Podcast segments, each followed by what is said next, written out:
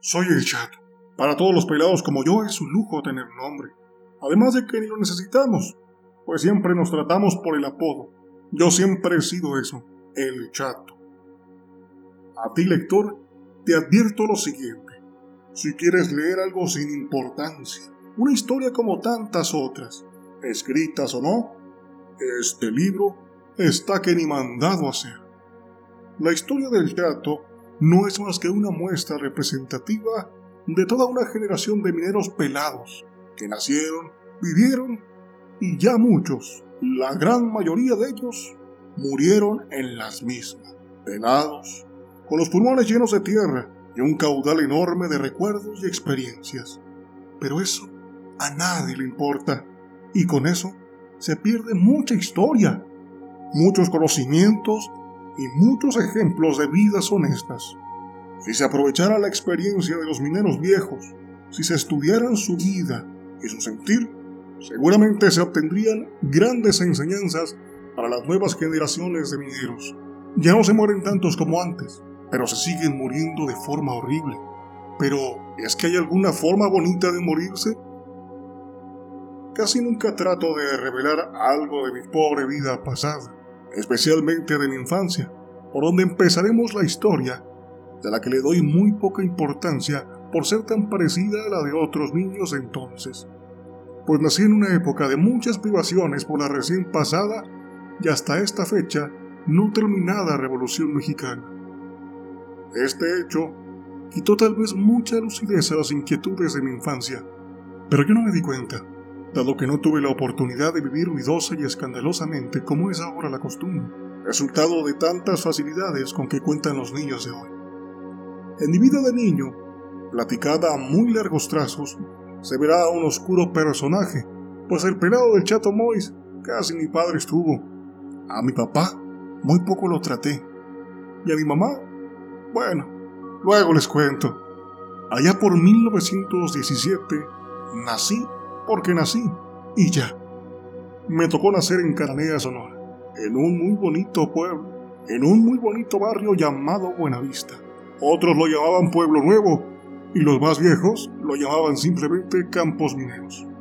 Ardo en deseos de describirlo, pero no es aquí el momento. Mis padres me engendraron tal vez sin desearlo, o por no saber cómo evitarlo. No descarto la posibilidad de que haya sido por amor, pero eso jamás lo podré saber. Consideremos que fueron esos azares del destino que suelen suceder para complicarlo todo. Lo cierto es que aquí estoy, con más de 75 años encima y con ganas de seguirle. Fue el 11 de febrero de 1917, a eso de las 2 de la tarde. Y como es natural en Cananea, en esa época del año hace un frío espantoso, de 2 o 3 grados bajo cero. Y desde ese momento empecé a tener dificultades, pues mi padre, o el que presumía serlo, desapareció de la escena. Se fue, o más bien lo sacaron a balazos durante la revolución. Eso es lo que pasa a los que están en el equipo perdedor. Tiempo después apareció en Estados Unidos en donde formó otra familia. A mi madre y a mí nos dejó tirados por acá. Eso sí, le dejó un baúl repleto de promesas.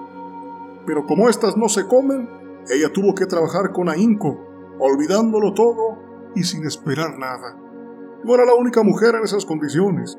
Eran tiempos revolucionarios y no estaba inventando nada. Seguido de la crisis revolucionaria, se vino encima la crisis económica de los años 20 al 30.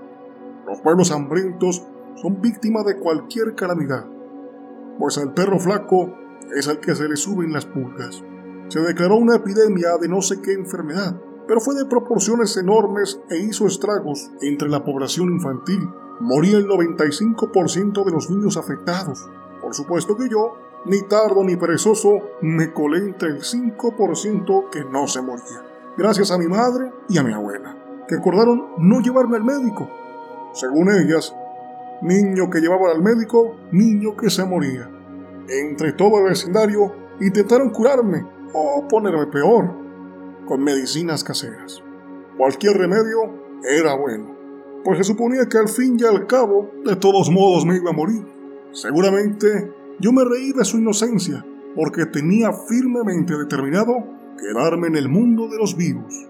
En este pobre chato probaron sus conocimientos de curanderas, brujas, diría yo. Según me platicaron después, me dieron sauco, pionia, chuchupate, lavados de agua con ajo, y tal parece que el último tratamiento fue darme agua de sopilote hervido. Pero pese a todo eso me salí con la mía y no me morí, gracias a que el Supremo Hacedor tuvo sus razones para no aceptarme. Tal vez no quiso tener problemas por allá. Yo seguí viviendo, eso sí, con muchos afanes y privaciones, unas veces con zapatos, otras veces descalzo, en ocasiones bien comido y en otras bien hambriado. Pero el tiempo iba pasando y yo feliz. Al cabo desconocía la vida de los ricos.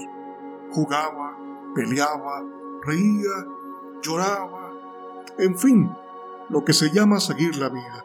En mis andanzas sociales me codiaba con otros niños de mi clase, de quienes me hice amigo leal. Desde luego, entramos a la eterna costumbre de formar pandillas para defendernos de los niños del otro mar nos tomamos protesta en un piedrón, poniendo las dos manos encima y diciendo, prometo defender a mis compañeros y no ser traicionero aunque me torturen.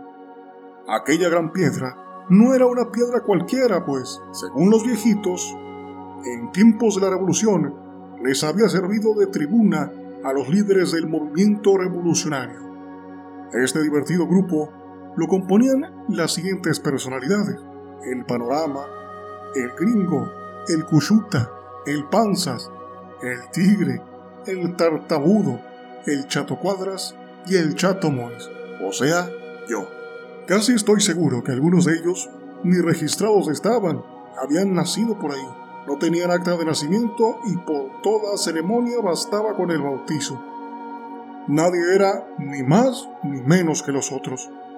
Entre nosotros se suscitaban pleitos, pero siempre sin llegar a guardar rencor.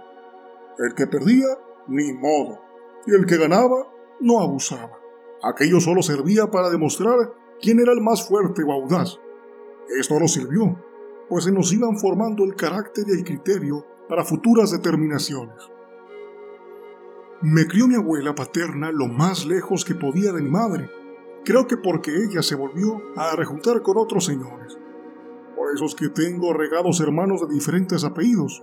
La mayoría viven en Arizona y debo aceptar que son muy buenos hermanos. Nunca hemos tenido diferencias y sí, muchas pequeñas satisfacciones. Mi abuela me mandaba a la escuela, pero con la desventaja de que como ella era analfabeta, me costaba trabajo conseguir lápices o cuadernos. Cada vez que los pedía, me tenía que resignar a un largo sermón. Se llamaba Belén y era quien llevaba los pantalones en la casa. De mi abuelo Rafael Arragón, nunca supe de dónde salió. Fue el personaje más gris en mi existencia. Ni para allá, ni para acá. Bueno, al menos no me daba problemas. Mi abuela sabía escribir su nombre y nunca me ha explicado por qué firmaba Belén M. Colio. Y ya para qué pregunto, ¿y a quién? Las actividades de mis abuelos eran bastante pintorescas. Mi abuela tenía una fonda, o al menos eso era la tapadera. Prefiero no hacer conjeturas. Lo cierto es que había demasiadas meseras. Mi abuelo tenía un billar y en el sótano un garito. Lo ayudaba en lo que podía, sobre todo en aprender todo tipo de sinvergüenzadas con la baraja. ¿Qué otra cosa se puede aprender en ese medio? Aprendí a atender a los jugadores del garito y a atender las mesas del billar, con lo que me ganaba a veces propinas, a veces nada y muchas veces una buena mentada. Siempre he tenido imán para meterme en líos, como el que a continuación te relato.